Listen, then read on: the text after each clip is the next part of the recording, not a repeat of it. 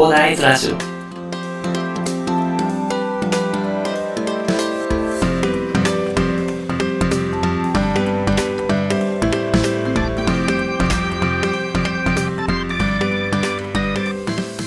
はい、おはようございます。こんにちは。こんばんは。広大です。この番組ではですね、サラリーマンに役立つ情報を随時発信しているのですが、現在はですね、資産運用関連ということでね、建築士の私がですね、リノベーションとは何かということから、購入リノベーションに必要な知識として何があるのかということにフォーカスしてお話しさせていただいております。さて、本日お話しさせていただきたいのはですね、私ちょっと読書が好きなんでね、こういう話を何回もちょっとさせていただいてて、あれなんですけど、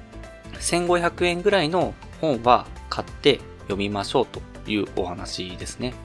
なんかまあ、すごい偉そうな感じのタイトルになっちゃってるんですけど、まあなんでそんなことを資産運用とかリノベーションっていうところでね、お話しするのかというお話なんですけども、やっぱりリノベーションの資料請求とか、あとですね、リノベーション会社さんに聞いて分かること、分からないことっていうのは必ずあるんですよね。で、それっていうのが結局知っていないと損することにもつながる可能性がございます。なんでっていうお話になるかなと思うんですけども、やっぱり知らない世界に飛び込むわけですよね。リノベーションとか、あとまあ中古物件とかね、購入とかね。で、そういった時に業者任せにしてしまうということになると、業者のやりやすい方向で進めることになる。まあ、しっかりした業者が、まあ最近は多いのでね、必ずしも悪いというわけではないんですけれども、ただね、知っていないと、本当にあまり良くない業者に当たった時にですね、それがあまり良くないことだということに気づかないということになりかねません。じゃあ具体的にどんなのがあるのかというところが気になるかと思うんですけども、例えば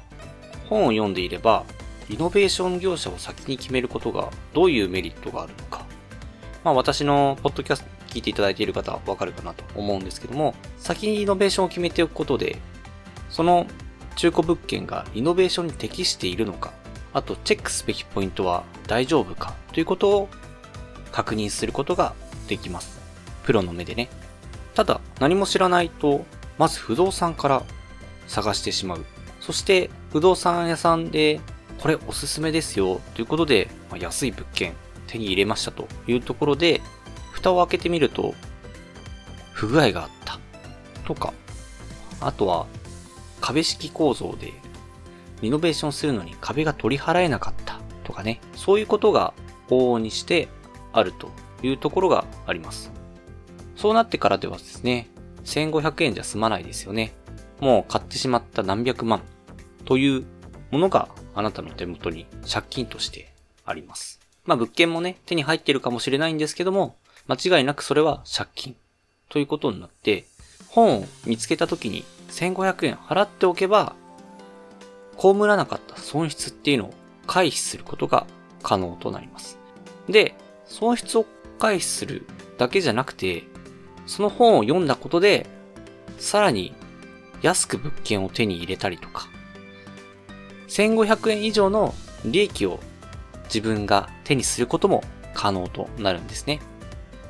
そういった観点から、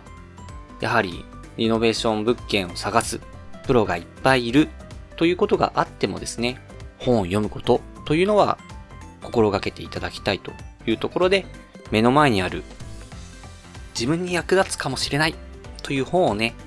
1500円であれば、まあ、買って読むようにしましょう。そしてね、その1500円はね、あの自分が将来被るかもしれない損失も回避。プラスですね、自分が獲得できる利益っていうのもね、可能性が大きく広がるというところでね、あの、頭の片隅に置いといていただいて、本を買おうかなと迷った時に、まあ、参考にしていただければなと思いまして、本日お話しさせていただきました。それでは本日は1500円の本ならって読みましょうということでね、お話しさせていただきましたが、いかがでしたでしょうか？まあ、タイトルはね、結構きつめでね、あ、こいつ何言ってんだ？みたいな感じでね、なるかなと思うんですけども、ただね、私が言いたいまあ、本当に言いたいところっていうのは、本を読むことは、あなたの人生を好転させる可能性が大いに秘めているというところがあるというところなんですよね。もう私のね、ポッドキャストでね、まあ過去で遡っていただければね、読書のまあ、メリットと言いますか。そういうこともね、何回か語っている回がありますのでね、ぜひ興味のある方はそちらで聞いていただければなと思います。軽くお話しするとね、本っていうのは人の人生の失敗談だからね、その人生を踏み台にしてと言いますか、失敗を疑似体験して、あなたはさらに先に進めるといったようなね、お話もしている回もありますのでね、まあ興味ある方はチェックしてみてください。